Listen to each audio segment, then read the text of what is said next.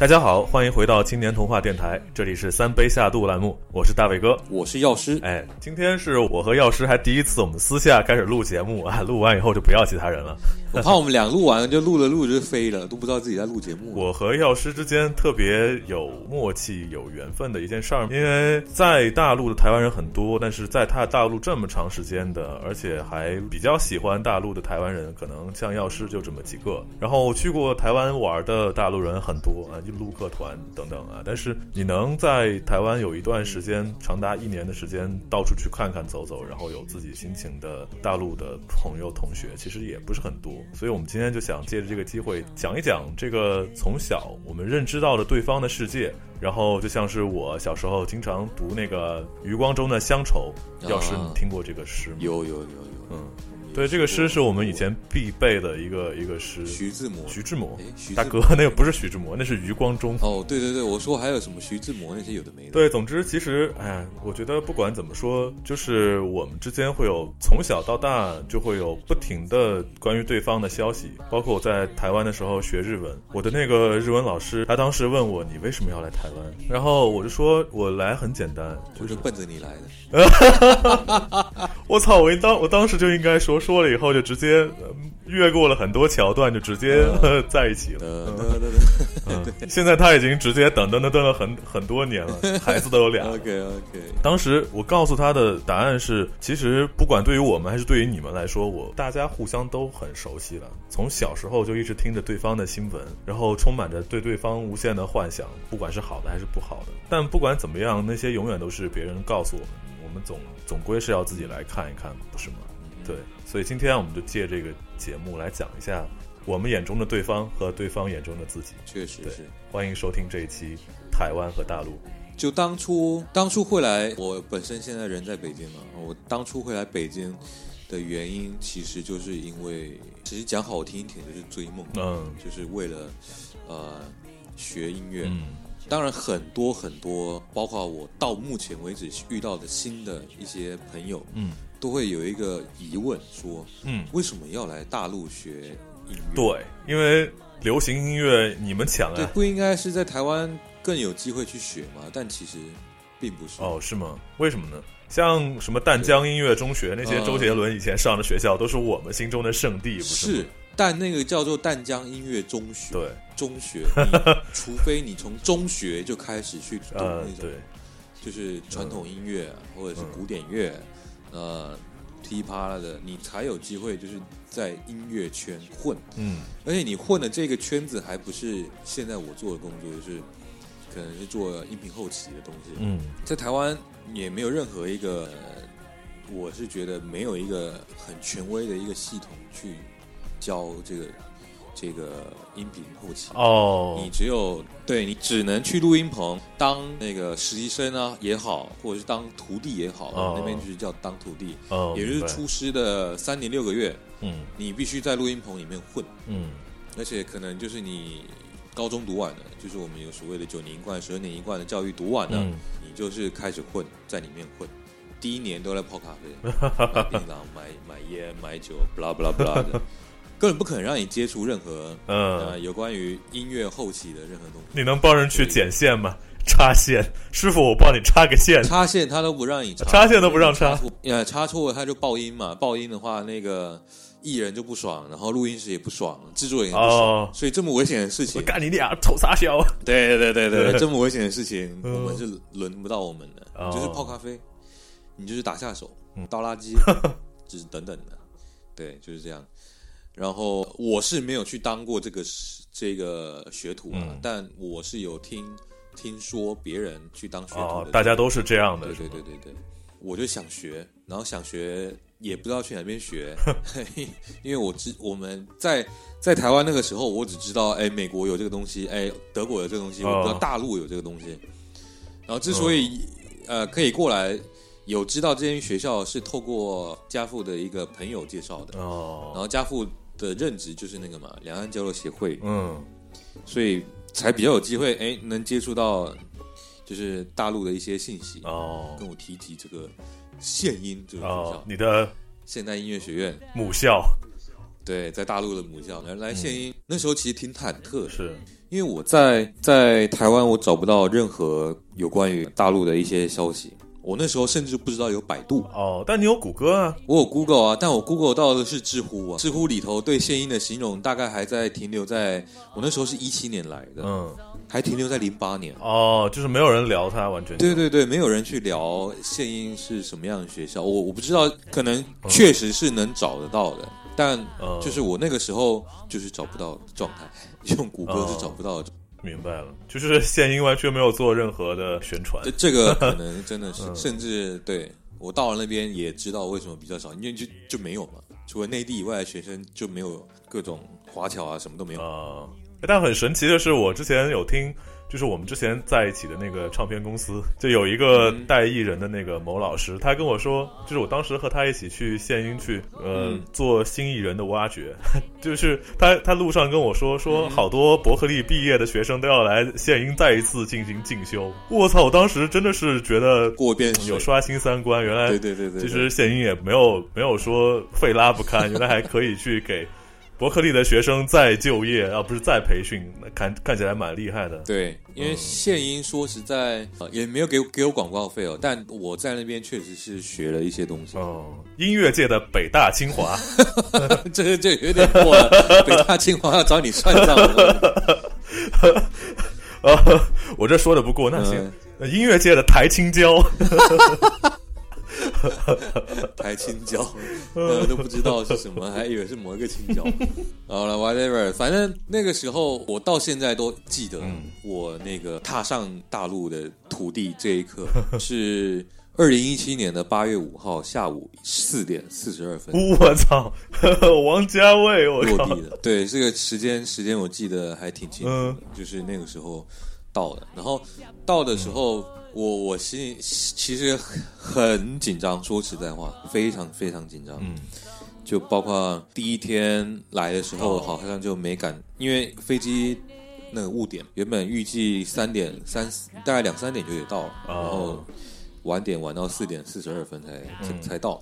那个时候只有首都机场，首都机场在往通州的路上就得，我是搭那个机场巴士，光搭那个机场巴士就。弯弯绕绕也绕一个多小时吧，到那边反正可能已已经天黑了，天黑那时候要住店的时候也算挺紧张，因为因为那边的酒店好像都没有涉外，嗯，就是我如果掏出我台胞证，我就没法住，然后是带我来那个朋友帮我登记的，哦，然后因为因为我在台湾没有干过这种事情，我就觉得我靠，我是会不会被查了就被抓去关的，哦，整个晚上我都睡不着。就在借此，我想问一下你，那你来之前对大陆的印象，还有你的一些，我我特别想了解的是你的一些经典的偏见或者是误解都有哪些？就是解放军感觉知道你是台湾人，就把你抓去问，我靠，或者他可能会用某种方式去哦，就是有敌对敌的那种态度，对吗？迪士尼，对对对对对，嗯。然后包括因为因为那个时候能知道消息都是在网络上嘛，网络上 YouTube 只要一发嗯比较呃有争议的东西，底下一定会两边互战。啊。对，我以前也也也嗯。跟着一起啊，也是乡民，也是乡民，也是战过的东西。就就那时候对这边的印象是这样，就感觉不认识人，感觉都会对我有意见吧，或者是巴拉巴拉之类的。所以我那个时候我甚至都不太敢讲话。不太敢让人家一听出来，哎，你是台湾的，你来我们这边干嘛？我我能我能理解了。我之后会讲到我在台湾的生活的时候，我也有同样的感觉。其实。嗯，但是我觉得不管说回来啊，就在这儿我引引一句，就是你想，你刚刚也说你最早的时候也会像乡民一样去加加入那个互喷，那我在这儿是不是也可以说一句，其实你别看现在很多乡民和就是我们什么所谓的战狼网军喷的很大，但其实上每个人都有机会成为你，对吗？就是如果他们来了，看到一些新的，就是没有想象过的环境，他们也可以放下很多心里面自己搭建出来的幻想，然后我觉得。不管怎么样，大家都是人了。其实我们身上比别的人拥有的共同点会更多。我觉得其实到最后能放下一切，然后成为朋友的机会会很大的。这一点，嗯，我不敢跟你保证。我说认真的，就是因为因为我在这边也五年了嘛，然后同时后后面来的人，我基本上我就是我自己的朋友啊，他只要一来那个内地，我都会去接触一下，去认识一下。嗯，但说实在，就他们身上，嗯，还是会有一些莫名其妙的存在感，就是优优越感，优越感。然后这个东西其实我我也跟他们沟通过了，但。这个东西我觉得短时间他们没那么好放下，就没办法。这个我其实和和大陆的很多朋友，包括什么丹麦克啊什么的，Q 到我们自己的主播，我们也经常会聊到这些问题。这个其实是来自于一个很长时间的经济发展导致的生活水平的变化，它有一个过程。现在的人残留很多他们之前还有的优越感，这个我觉得是完全我们都可以理解的事情。慢慢来吧，这些事情我觉得。不管怎么样，你放到最最大来看，其实也很正常。反正我是有点不太能理解，惧怕这件事情。这个事情好像持续了还蛮久。嗯，害怕解放军，就就对，害怕解放我的口音啊，然后包括解放我，就是能正常正常沟通聊天，去认识很新朋友。你刚刚说害害怕他们解放你的口音是吗？对对对，就让我让我就是。呃，不用去模仿他们讲话哦哦，这倒不会，因为我一直去学他们讲话哦，虽然我也学不上 啊。你现在你现在你现在学的蛮好的，我们第一次录节目不就知道了吗？对吗？读那个福建舰的时候，福建舰对呀，咱们你我你第一次上节目的时候，我们就读那个福建舰舰长什么胡副舰长，你都忘了？哦哦哦哦哦哦。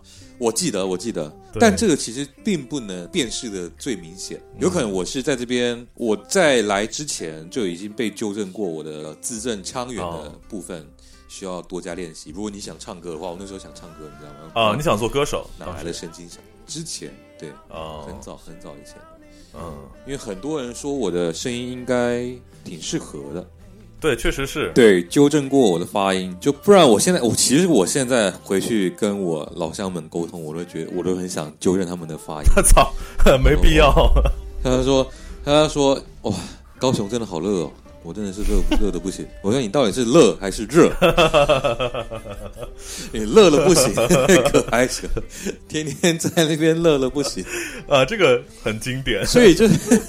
会让我误会，会让我整个整个有点跳痛，你知道吗？但你你爸讲话不会这样吗？就老一辈人讲话应该都这样吧？你应该很很熟悉他们的口音。我爸讲话不太会哦，因为我我爸以前当过记者哦。我操，媒体世家。对对，他就是得练他这个发音哦。然后我妈我妈的发音也还 OK，因为因为我我姥爷是那个山东人哦。对，所以我妈跟我舅舅的发音也还 OK，所以我们家的发音要揪回来还是比较没那么困难。我觉得你你完全不用用这这种思 思想去考虑问题。山东的他也不标准啊，就是无非就是山东口音和台湾口音的区别。你刚刚说到你老姥爷是山东的，我一下子反应出来，就是周杰伦那个《将军》里边的北北将军，就是那种。所以其实 对，就是其实我我自己觉得，现在的普通话官话是一个跟其他的语言比起来还蛮包容的一个一个语言。因为本身就算是北京，它也只是一个方言而已。就我不知道你知不知道一个，不知道算不算冷知识，就是我们现在讲的普通话是河北的某一个村庄，河北那个吗？的方言，河北那个村，然后被选为全国性的官方语言以后，它那个村改了个名字叫普通话村。我知道，我知道，所以这我知道。对，所以我们在讲的越标准，其实只是越贴近于那个村的方言而已。OK，就感觉中文还是非常包容的。你即使有，就像这样子讲话，我也会啊。就我和你这样讲话没问题啦。就是这种，对啊，这样这样。也是中文，没什么区别。放飞自我啊，是不是得说说你哦，我的话其实还蛮有意思的。讲到最开始，我对台湾的印象是语文课本里的阿里山和日月潭。然后想到日月潭，会想到它的名字特别美，然后就会想到一些可能，嗯，会有中国古诗里的那种影子，会你会投射在日月潭身上。就不管你有没有去过，但是你会觉得它好像是古文里的那种样子，可能有有有有山间，有树林，然后有日月的那。总之就很浪漫了。去了之后，日月潭没去过，还没去过吗？日月潭在南头嘛，对吗？对啊，南头。对南头我没有去，南头太中间了，自己开车对。他没有任何大众运输。是是，你就是我最后，其实我大部分时间当当时在台北，然后只有最后临走之前花了一点时间环了个岛，所以南投它在太中间，所以没有去到啊，可惜了。没事，你继续说，没关系，之后再去嘛。对呀，对呀。那个我后来对台湾的印象就在海峡两岸。海峡两岸是特别，你听过吗？我看过这个，我还上过。你看过？你上过海峡两岸？对，我上过海峡。你上过海峡两岸？我操，这么牛逼啊！就之前有来采访过我在台湾的时候，我已经在台湾了。然后那个，因为对啊，我爸就海气会的嘛。我爸是海汽会的，他安排的。你爸是海基会的，我靠，这么屌啊！海汽会哦，海汽会，他其实是私人的哦。你说的“汽”是企业的“企”企业的“企”，对对对，海企。我们那边念企业，对，这边念企业，对。对，所以不太习惯，没关系。对，那个你们你们那儿好多发音特别有意思，我觉得可以专门挑一期来讲一下。比如说那个今天这个人说出了很多议题，对议题，出了很多议题哥，还行，这能播吗？我这段会剪掉，但是就特别。哎呦我去！呃。啊，我们讲腋下，呃，腋下，对，腋下，洗手液，还有，对，你可以看一下这个这位女士的欧派，她在波动，波动啊，对。对，波动，波动拳，就大陆说波动嘛，对对对对对，就继续说，嗯，之前做作业的时候，嗯，我每天都在看海峡两岸，嗯，然后看他们骂陈水扁，然后之前高中的时候有流行一首歌叫什么？呃，一九一九几几几年，那是一个夏天，什么夏天闪，呃，一道闪电闪过，一个人影降落，他就是什么台湾无敌小生陈水扁，阿扁阿扁手里拿着一把剑，好快的剑，好快的剑，阿扁阿扁人剑合一，此刻他不是一个人，他是贱人，什么 Hello 你好你好陈水扁，我扁我扁我扁我扁，作为中国人真丢中国人的脸，就是。然后我扁我扁，就是那个歌，那个歌特别火，就是在我上初中，好像才十一二岁的时候，就天天唱那个歌，因为好多人在那儿唱，然后就他不是当时抛那个两国论吗？哦，对对对对，小布希不是还哇还还还骂他什么 son of a bitch，就他说出这个话来以后，这首歌就特别火，然后这也是我早年间对台湾的一个印象，就觉得好像所有人都被这些。陈水扁这些人控制，然后大家其实都是非常想回归祖国的，但是 就有很多这个什么政府的这些人，他们不让大众发声啊，当时也是一些这种幻想嘛。会会觉得是这样的情况。嗯，哎，我想补充一下你刚刚那一段，嗯就是我们家其实是就是很蓝的那一种。然后我我还印象很深刻，就是当年陈水扁当选的时候，我外婆说：“赶紧回包宽宽的，未来未来酸呢。”就是他的意思就是说，赶紧把东西收一收，收拾收拾，大陆要打过来。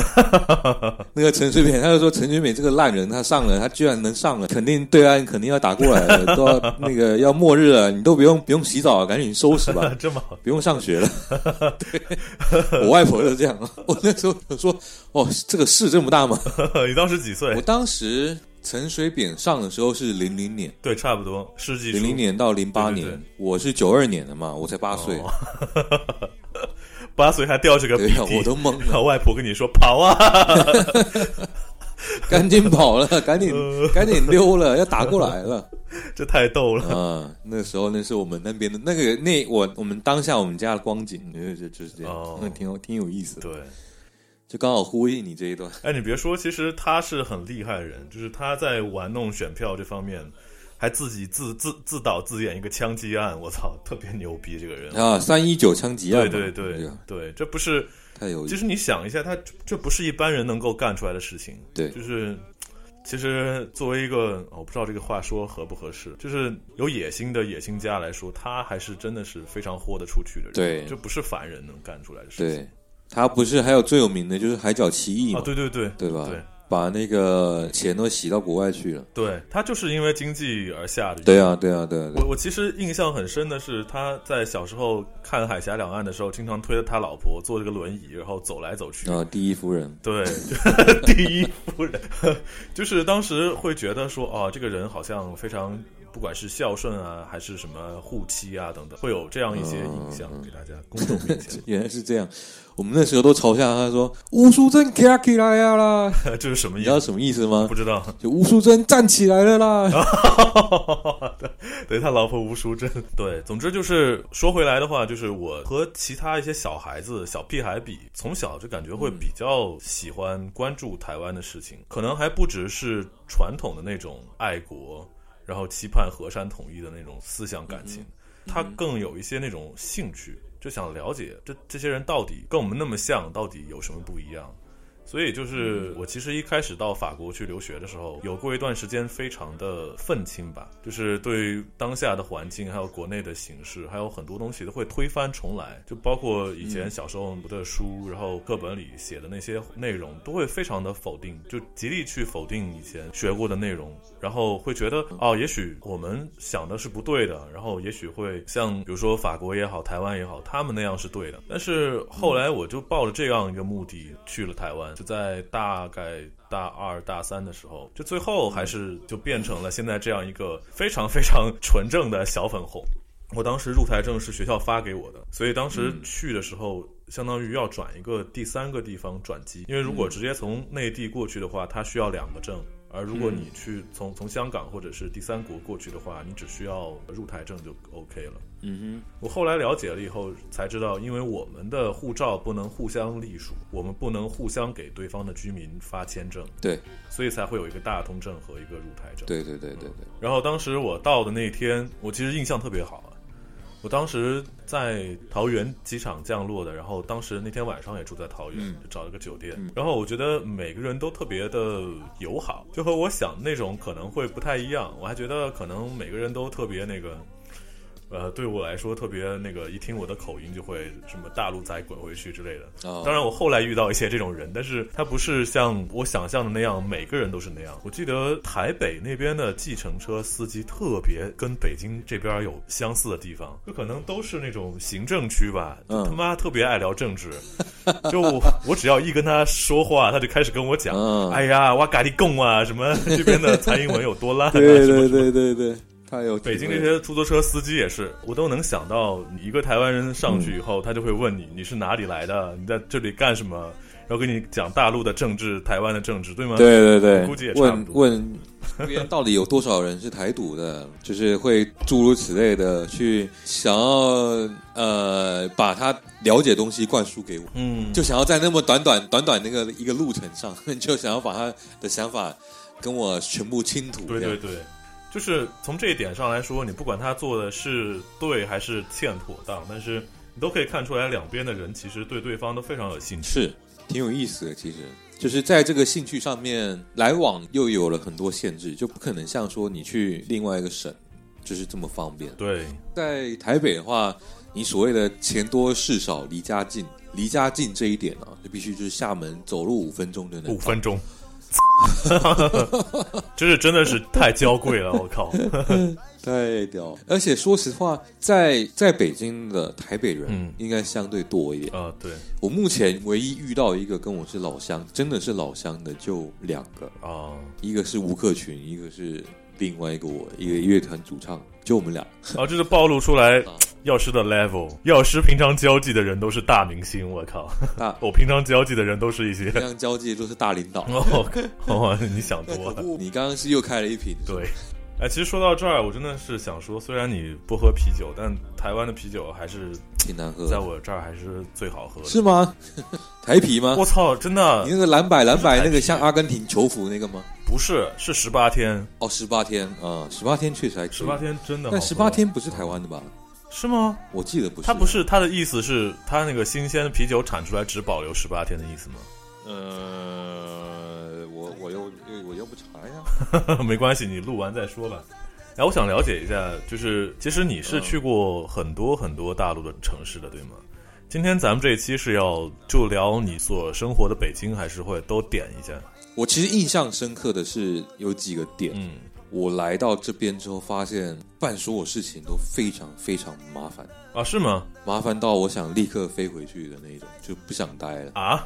你你认真的吗？对我还觉得认真的。我觉得回国以后，真的让我感觉什么的事情都特别方便。因为你是你你你在你说你在台湾办任何事情很方便吗？不不不，比如说和法国比，哦，就是所有事情都方便到那一种，你是跟就感觉我们在未来跟法国比，你台来台湾办事情应该也没有到很方便吧？像比如说我我我来我来北京，我要办一张银行卡，哦我记得印象非常深刻，我等了七个小时。哦，我懂你，就是因为你的身份，它很嗯多在制式的操作里面是很难去是过不了，对对对，嗯我当初来的时候，我记得我办不了电话卡，哦然后电话卡还是透过朋友帮我弄。对，虽然现在现在情况下应该是违法，但当初确实是完全没有办法。哦我根本不知道营业厅是什么，我们那边没有叫营业厅这个东西。哦，电信营业厅啊，是吗？对，办卡的地方。对对对对对哎，可是我当时记得像什么远传啊、台湾大哥大那些，它不是也有营业厅？对，但我们那边不叫营业厅，啊，叫法不一样。叫法不一样，它叫就叫台湾大哥大，哦哦，就是它叫就叫中华电，它没有所谓的叫营业厅。哦呃，其实那时候查中国移动，我就一查，哇，怎么那么多的地方？营业厅比较多因为很多地方好像都可以，不不不是营业厅比较多，它是很多地方都可以代代理，哦哦哦，像可能卖个手机店，它就可以卖电话卡。哦对啊，那个时候这是最早的时候，报刊亭就可以买一张电话卡了。是啊是啊，然后我就一查中国移动，啪，大概二十几个就在我周围全部都有，嗯我那时候就懵了，嗯我到底该去哪边办电话卡？然后我问了问了我就是认识的，因为他们也也都才刚上来北京，嗯。所以也不知道他们可能都用他们当地的电话卡，嗯，就没有换卡，我靠，就没有换北京的卡。然后我就不知道该怎么办，我那时候没有电话，我没有电话就没有办银行卡，哦，所以我说就那时候我就是随身带一兜子钱，你知道吗？我那个时候要交学费嘛，我得带三万块，然后三万块换成，因为这边只有百钞没有千元钞嘛，所以我只能带三百张钞票，每天我都有有点甚至都不太敢睡觉。然后那个时候都已经算是比较多数是做那种线上支付了，就是走支付宝和微信啊什么的。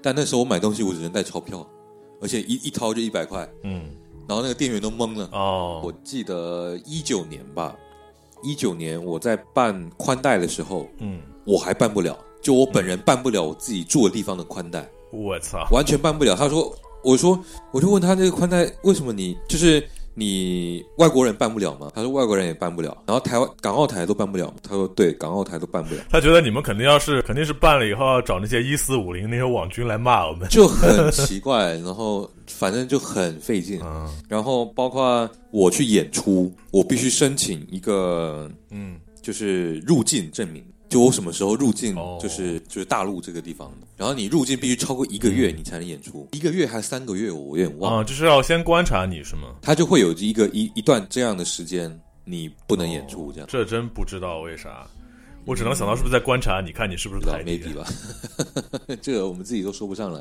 就是诸如此类的。然后我其实这件事情为什么对我印象这么深刻，就是有一次就是我某一任就是在这里交了一个本地的女朋友，然后他就跟我说，你们跟那些外地的打工的有什么不一样？嗯，我听到这句话的时候，我快气炸了，真的。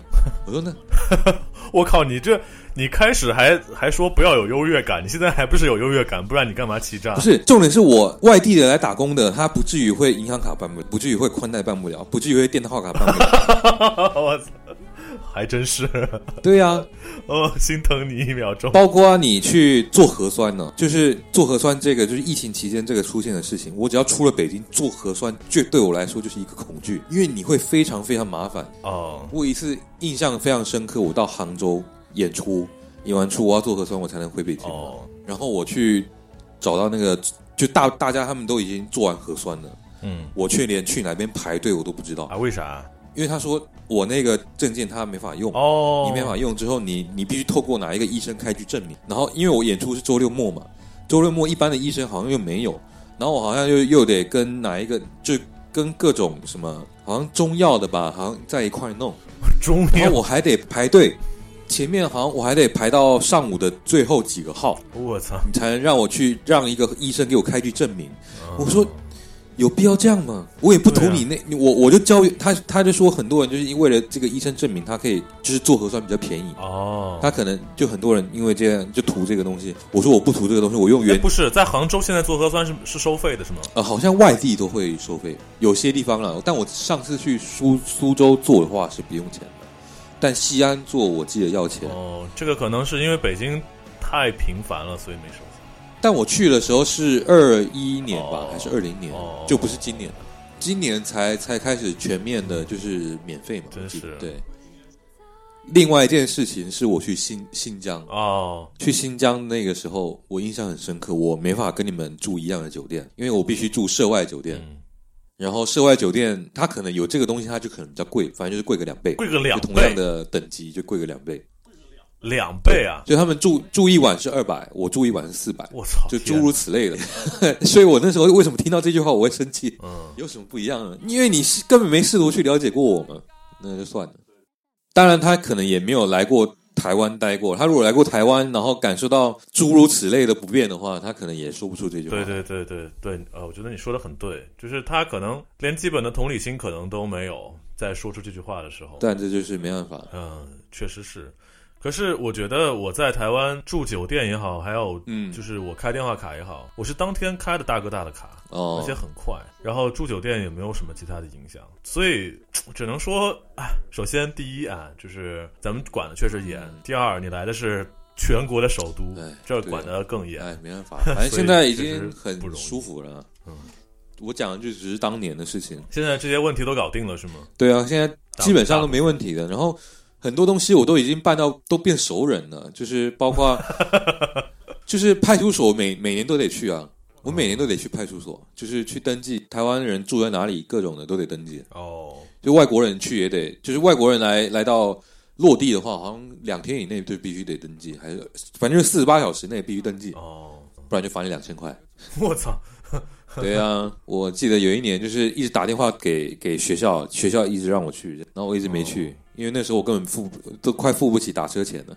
哇，你原来还有那种身无分文在外漂泊的时候是吗？有啊，怎么会没有？我因为我当真不容易。我当年我我在来北京前一年，我是做做装修的嘛，你应该知道。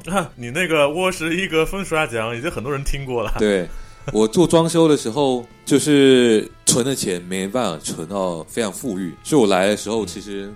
我只剩下五千块吧，我打算过过半年。五千台币啊，人民币？对，五千人民币。哦，我操，吓我一跳！五千台币过半年，五千人民币。但当时我不知道还要买一些有的没的，因为我当时还买了 Pro Tools 软件嘛，软件就有两千块，光是这个学习的基基础成本两千块干进去了，就剩三千了嘛。然后这半年只有三千，然后我我还中途跟我家人要了一点钱，借了一点钱，因为我家也不富裕，然后。我还记得印象非常深刻，在十一月的时候，我爸跟我说：“你要是再找不到工作，你就回来台湾待着。”我心里就想：我才学这一行，学不到半年，你让我去找工作，你会不会太苛刻了？那你，那你有干过其他的一些打工啊什么的，暂时来点钱吗？去赚一下？完全没有哎，因为那个时候我我完全没有留剩余的时间，哦我基本上对对，就从起床开始我就排满，我一到五都排的满的。一到是一到日，因为到六也有课，嗯，然后周日的时候我就练琴。你其实一开始我俩认识的时候你就说过这个事儿，我我其实印象蛮深的。然后还有你什么两年学了四年的课程，对我一年学了四年的课程，我操，真牛逼！但那个时候实在是没办法，就是因为我我只有一年的钱，我缴不出第二年，哦，我必须在这一年把它学完，这样学不完我真的就回去了，学不明白，应该说学不明白，我就真的回去了。回台湾待着。哎，那你在学习的期间，就是在你真正到你入职那家音乐公司之前，你最困难的一天是怎样的？最困难的是什么意思？就是你觉得哪一天是最难的？你描述一下那天。哦，我印象很深刻，是我刚入职的那一间公，就是我刚入职的，我刚入行，应该说，我刚开始做这一行的时候，那第一个工作室的一个。就是我应该是我人生第一个大活吧，嗯，就是央视的一个联欢晚，就是央视春晚的一个节目，一档节目。你刚入行就经手这么大的项目啊？录就是录他所有的配器，十一亿啊，不是十四亿人听啊！我靠，好好厉害，大哥。然后是是张卫健唱的哦，然后那一年我记得一七年，他好像是他的弟弟离开了。然后又各种机缘巧合，就整段这段音乐，因为他个人原因有关系，然后包括央视那边的要求，然后包括录音棚老板的个人见解，然后包括乐手的实力，导致那个活非常非常难产。哦，就很难往上推的那种。对，而且那个时候因为我是刚入行嘛，所以很多东西都不太灵活，你知道吗？就按按我现在现在的经验，我有一百种方法去处理。嗯，但那个时候，那个时候我只能按着那个知道老师教的呀，领导是你的说法、笔记啊等等。对对对对对对对对，去处理。嗯，然后就呃也很痛苦嘛，因为一是乐手都是临时找来的，所以能临时找临临时一喊就出来的乐手，你想想他的实力吧。对。然后二是。前后变动各种的，然后三是那个歌手那边也变动，所以那首歌前后调整了大概有二十六个版本。我操！嗯，出了二十六个版本。然后我还记得录音是怎么样，他两天就录完，因为非常赶，非常赶。然后赶完之后还还还得熬夜去剪辑，剪辑完之后熬夜混音，这样总共有四天，就是早上八点起来，九点到棚，然后晚上三点才走。哇！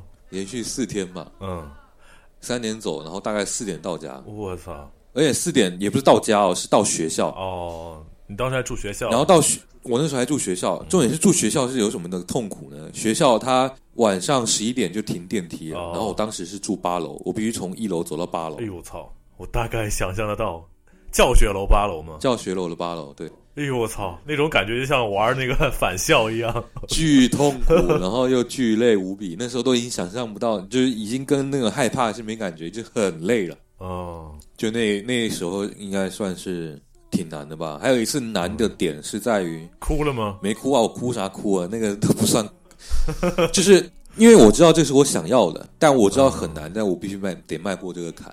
明白，你在做正确的事情。对，我在做我应该要做的事情，而且难还有一个点是在于他都没给我钱。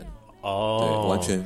因为是不是因为这项目太大了，对他们来说能把你弄进来已经是给你的恩赐，有可能是这样子。反正后来还是给包了个红包，就是我就是已经整个项目都做完，甚至都播完了，就是年年都过完了，才给我包了一个红包。这是其中一个难，然后还有一次难是等等，哎，多少钱？我我特别好奇，帮大家问一问，给了两千块哦，那其实不少了，还还凑合，算算是其实还算对得起那几天日子，对，确实确实，其实算 OK，对。然后还有一次很难的点是，我还记得我还有我只剩三十块钱啊，但我必须要过一个月，我操！你曾经这么落魄过，兜里只剩三十块钱，就真的支付宝打开就三十块钱嘛，我操！所以你去卖身了。卖什么生？我就每天就去食堂买馒头去，就吃那个馒头过日子啊！你三十块钱可以买几个馒头啊？一个馒头才五毛嘛。你在北京还度过还有度过五毛钱一个馒头的日子吗？因为学校食堂。哦，我操！我是说，我靠，这感觉十多年前的物价。嗯，没有，就食堂，食堂还还可以，这这有有这个价钱。对对对，真不容易。反正就这这两个难的点吧。但其实后面后期也有很多很很难混的点，但最难的应该就这两个。哇，真不容易，为你鼓掌，真是为你鼓掌。嗨，这个其实就是到了到了我跟你同一间公司的那间公司，才开始是我比较日子好过的时候，算是相才算是熬出头了，相对出头了。嗯，对，对，其实前面的日子是就是。那我听你描述才知道，确实你经历过了很多。就是我之前会觉得我自己已经经历过很多难的，但其实跟你比的话也相形见绌。就是很多东西也不一定对不一样，但是一定不一样。经济上的那种苦，真的有时候会让人真的，他一定会有那种一夜长大的时候，就觉得。终身难忘吧？对，你说三十块钱，然后每天早晚吃馒头，这个事情我到现在为止都无法想象。当然，也许很多咱们电台的听众过过这样，或者正在经历一些很难的日子。我觉得不管怎么样，都是 respect 好吗？就是你们总有坚持下来，总会有见到属于阳光的一天。就像是药师这样，你要想药师现在旁边这些人不是什么无 啊，不是。我刚刚是不是说了一个不能说的人？我旁边，旁边是管 的话，你就在朝阳区派出所，监理所吧？不是派出所，他是什么所？监理所吗？他不是在监狱吗？对对对对对，对 对，你旁边要是玩的话，你就在监狱里那个蹬那个缝纫机，我靠，蹲呢，嗯，蹲蹲蹲蹲蹲蹲蹲。你现在接触的都是什么吴克群啊，对吗？这些大明星其实都是有一步一步来的。对，更加上药师他一开始并不是这个行业的，纯粹是因为梦想，然后一步一步坚持下来的。我觉得会比很多生在音乐世家，然后本身从小学的就是这个的人更要难上好几倍。可羡慕了，是吗？很多人真的是唾手可得的。我相信是这样的，就你包括说周杰伦有这一天，我觉得很大程度上也是他从小那种古典音乐的教育非常的充沛。对对对，确实是。我自己在想的时候，也是因为跟你身上有个特别像的是，我是在节目里不止一次的自夸过自己是校园歌手，但这个其实也不是自夸，就以前真的真的是校园风云人物那种歌手。然后曾经有也有想过要做一个那种呃大明星或者是大歌星，唱唱一首歌给家里买一个什么大大 house 这种。这种梦我也做过，但是就是当你回到现实里来看的时候，之前不是也到音乐公司去工作过吗？就是你看完以后，你会觉得其实真的这个东西不能是说自己什么都不懂，也没有异能，然后也也没有专业学过什么，就靠你自己的想象就能混出一嗯混出头的。有很多人已经是非常非常的努力，从零开始。就比如说你从零开始混也没有很容易，你要和那种父母就是这个行业的顶尖的那种人比，那。还凭什么呢？人家是三代人的努力，你他妈才刚开始而已，对对吗？家里毕竟都不是做这个，对，所以真的是很牛逼。而且做这个的，你家里家里没有点矿，你还不太好做这个。对 对对，除非就是幸运，真的是我就一路走来，确实是运气挺好的。对，但那些人其实也就运气真的超好，那些人我们都已经看到了什么。对吧？大家都知道什么周深啊，这些玉春啊，这些，嗯，绝大部分的这些还是腰部以下的，这些都很难通过音乐来谋生。是。但也就是一个一个过程吧，就是确实就是要努力，但也不能就是事倍功半，嗯，要时常把自己的方向给修正，嗯，就是我就是每天还是随时在修正自己的方向。哇哦，就每天在复盘是吗？我现在不可能没办法做到每天复盘的，大概就是一周会复盘一下，我这一周我到底干了什么事情。这其实蛮好，是不是在退步还是在进步？这其实是就是这几年来一直有不断进步的。一个原因哦，在这里对，就因为你不进步，你就是在退步。说实话，在这里，在尤其在这一行，很容易被取代掉。逆水行舟嘛，不进则退。对，而且退的会特别厉害，因为现在科技太发达了。确实是，你可能一错过某个东西，你就发现哇。现在外面的生态都这么这么样这么卷的吗？对，真的是这样的。也许如果是像你在录音行业，你要是可能休息一两年出来，可能真的是变了一个世界。大家可能也也许再也不用 Pro Tools 了，就来了一个新的道，然后你都不会用，有可能真的有可能。然后包括今天我在，因为我昨天刚通关那个底特律变人，那我今天在路上走的时候去去找我妈，她那个小区门口那个保安。看了我一脸臭脸的样子，还对我特别的不耐烦。我当时在想，哇，这个人就是特别没有素质。但是我转念一想，就感觉他们这个行业其实蛮不容易的，因为他们的可替代性非常的大。对，就是如果是明天 AI 真的起来了，可能第一批被替代掉的就是这些人。嗯，所以真的很不容易。就，哎，对呀。然后包括收费站那个收费员呢，各种司机，对，十年内可能就会都没了。但这又聊远了，我可以一秒钟拉回来，就包括今天我发那张槟榔西施的，就要聊到我对台湾的新的印象，就是 之前完全不知道的，去了以后才知道的东西，第一个就是槟榔西施。哦，这关于这个，我其实，在很多很多群里面都有遇到啊。你你应该听过这什么？呃，祖国统一刻不容缓。对啊，当然这件事，这这句话嘛，最常用在哪里？祖国统一刻不容缓。呃，就是比如说，我们要我们要统一台湾的时候，都会这么讲啊。对，但这句话我目前目前啊，感觉有点 用用的有点用的地方有点有点奇怪哦。就比如说要留下槟榔西施，或者留下什么林志玲、周杰伦的类似的 之类的之类的，或者是因为因为之前群里就 有发那个有一些女生在台北路跑。我说真的，台北人是真的很敢穿啊，确实是。然后，尤其在信义，信义的那些对一零一底下那些，真的是故意去凹造型的。我觉得虽然是故意，但是非常敢穿，确实是。而且他们就不太应应该说这边还是会有点道德审判嘛。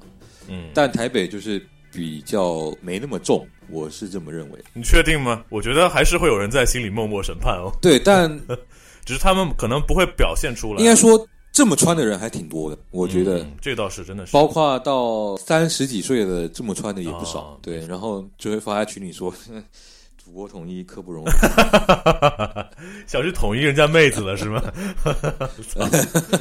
我目前已经认识好几个、好几个台湾的女生嫁到内地啊，被统一到大陆来，对，被私人统一，我靠，是的，呃，挺多的，说实话啊，认识的就已经有四五对了。你见到槟榔西施的时候是是是什么样的感想？就是我感觉好像蛮多人挺有兴趣，对，就是我之前听说过，但是我我我没有任何的，就是概念。然后你你只是听说过名字而已，也没有往心里去想。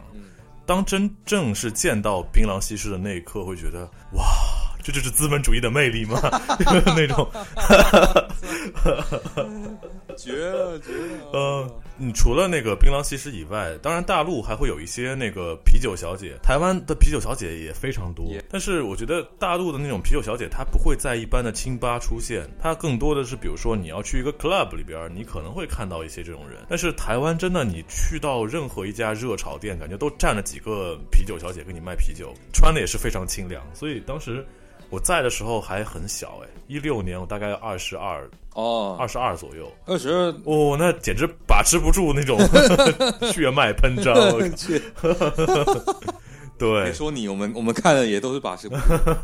四个好哥们在一起喝酒，大家聊的都是校园里的场内事，但其实每个人眼里看的都是旁边的啤酒小姐，每个人都虚伪的不得了，是吗？嗯。我现在在一边跟你聊，一边看台北的地图。就其他地方我可能不太熟悉，但是它和任何一个大陆的城市有很多的不一样。我看地图的时候，就突然想起来，就是在大陆的其他的城市，你会看到一个特别大的展板，在一个大厦的那个地方。大部分时候会放什么 iPhone 十四，或者是放什么其他的那些电器啊什么的大的展板。但台北我不知道在高雄是不是这样，就台北会放一个特别大的耶稣爱你哦，宗教意你有你有印象吗？或者放一个什么信主得永生？其实很多很多地方对台湾的宗教是挺狂热的。台湾在宗教这方面，可能有些对有些人来说是迷信吧。但他们确实，宗教是他们百分之就是下班之后的生活就是交给宗教。还有哦，我们国文老师是规定不能写简体字，写简体字扣十分，写错字扣一分。我操，扣十分？对，比如说一个作文才满分可能八十分、一百分，写错十个，写十个简体字你就零分。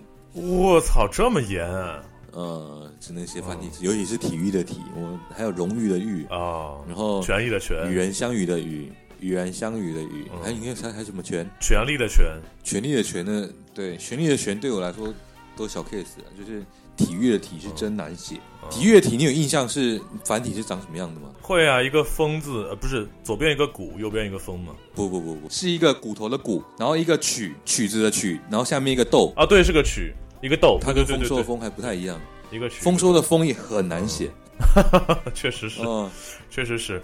我自，我自负是繁体字小达人，但是丰收的丰，你要我突然一下子写，我真的不会写。包括现在，我声音的声你会吗？声音的声很好写啊，还算是好写。一个简体字的声，然后右边一个几，一个右，下面一个耳朵的耳。对对对对对对对。我记得最难写的应该是忧郁的郁，最难写的是忧郁的乌龟。忧郁的乌龟，你写一下这几个字“忧郁的乌龟”繁体字，我操，好多笔画。忧郁的乌龟，呃，真服了。然后那个忧郁的乌龟，我第一次乌其实差不多了，差不多。乌其实就一撇跟四个点。对对对对，龟我龟不是一样吗？龟不一样，大陆的龟是有点像日本那个龙的那个那个字一样，它是一个利刀在上面，然后一个田字，然后哎，真的哎，竖下来一个弯钩。哇。好舒服啊！你们这个，我那个龟感觉就画一只乌龟出来。对对，繁体字的乌龟要画一只乌龟出来，特别麻烦。嗯，真的是哇，吐血！因为我之前专门有练过忧郁的乌龟怎么写。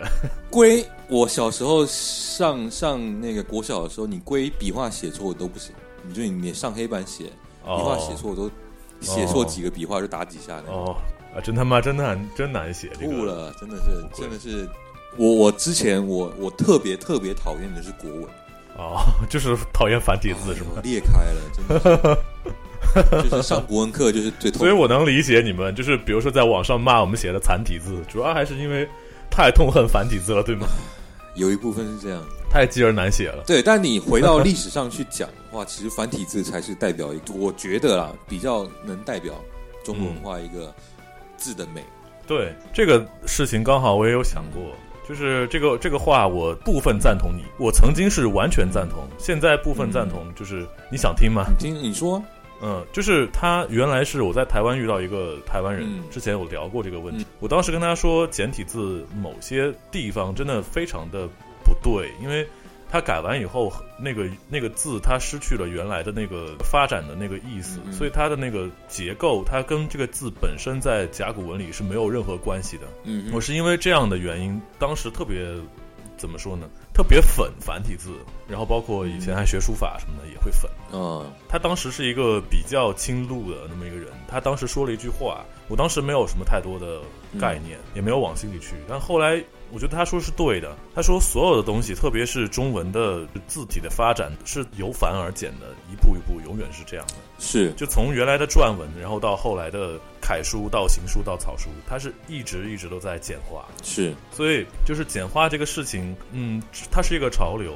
对，就是它确实会有某些字，它简化完了以后是失败的。这个它只要是人工在做这个简化的过程，它一定会有做的不好的地方。嗯，但是它这个潮流来说的话，它并不是说一一棍子就打死他。这个是对对对对对。当然繁繁体字是它有它自己特定的美，嗯，还有包括你说的它传中国人本身的中华文化在里面。嗯，像我能想到最经典的，比如说是龙字。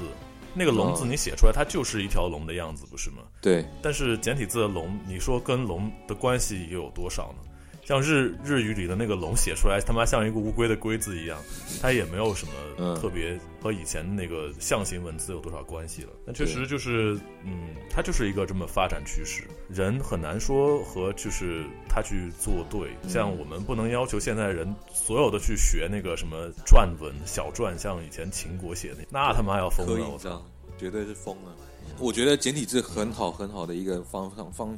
方向就是让更多人认识我中国字，我觉得这个是它本身简化，好像它的目的就是为了消除文盲率。对，以前对对大部分没有读过书的那些，他以前都不会写字的，应该在古代的时候，是只能是士士农工商里的这些士有有机会去翻译。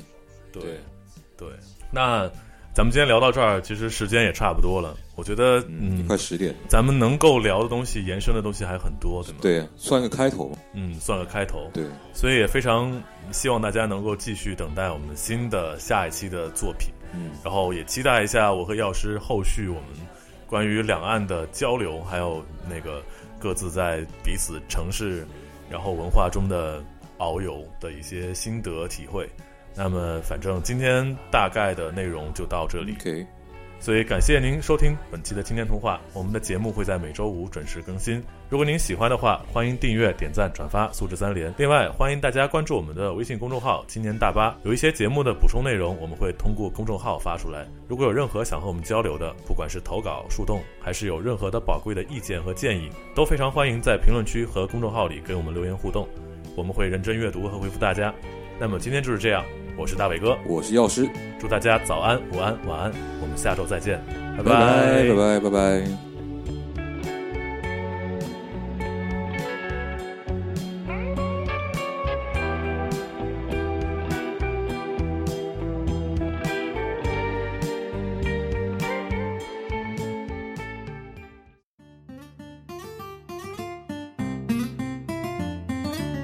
小磊，二零零六反台独说唱。你好陈水扁，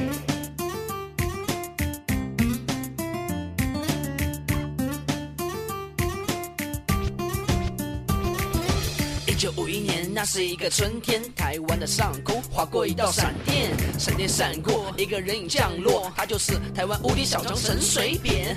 阿扁阿扁手里拿着一把剑，啊，好怪的剑呀，好怪的剑。阿扁阿扁人剑合一，他不再是一个人，贱人。阿扁长得太丑，每次上街都被警察带走，都被市容带走。大家说阿扁你长得好丑，一看你长得就像汉奸走狗。阿扁说其实我长得一点也不丑，不仅长得爱国，而且还地球宇宙呢。我说那你长得好棒哦，就连芙蓉姐姐都被你拐走。Hello，你好你好陈水扁，我扁我扁我扁我扁。作为中国人，拯救中国人的脸，我扁我扁我扁我扁。Hello，你好，你好，陈水扁，我扁，我扁，我扁，我扁。作为中国人，拯救中国人的脸，我们大家一起对他进行海扁。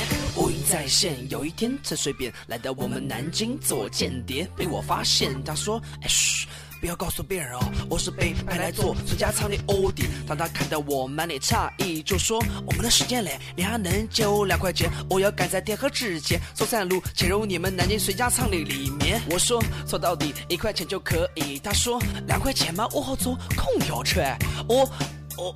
哦，无语，这该死的卖国贼还有这么多的规矩？那我这里有月票，陈水扁你要不要？你要不要？哦哟哎，哦哟哎，我看你脸大，脸长得就像月票一样欠刷。Hello，你好你好，陈水扁，我扁我扁我扁我扁。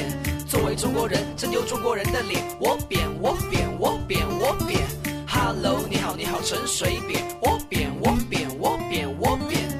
中国人，真丢中国人的脸，我们大家一起对他进行海扁。记得有一天，当我走在街上，看到两个人正在吵架，他们正在吵什么呢？吵什么呢？看来两个人火气真的很大。男的骂一陈水扁啊，女的骂你才陈水扁呢，男的又骂你就是陈水扁，女的急了你们全家都是陈水扁。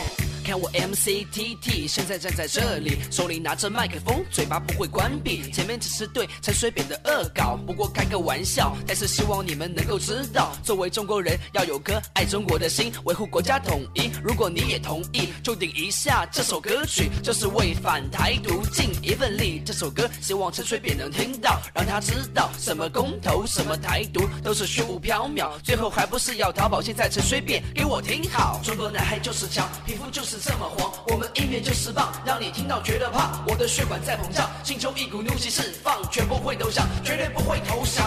Hello，你好，你好，陈水扁，我扁，我扁，我扁，我扁。作为中国人，拯救中国人的脸，我扁，我扁，我扁，我扁。Hello，你好，你好，陈水扁，我扁，我扁，我扁，我扁。作为中国人，拯救中国人的脸，我们大家一起对他进行嗨扁。Hello，你好，你好，陈水扁，我扁，我扁，我扁，我扁。作为中国人，拯救中国人的脸，我扁，我扁，我扁，我扁。Hello，你好，你好，陈水扁，我扁，我扁，我扁，我扁。作为中国人，拯救中国人的脸，我们大家一起对他进行嗨扁。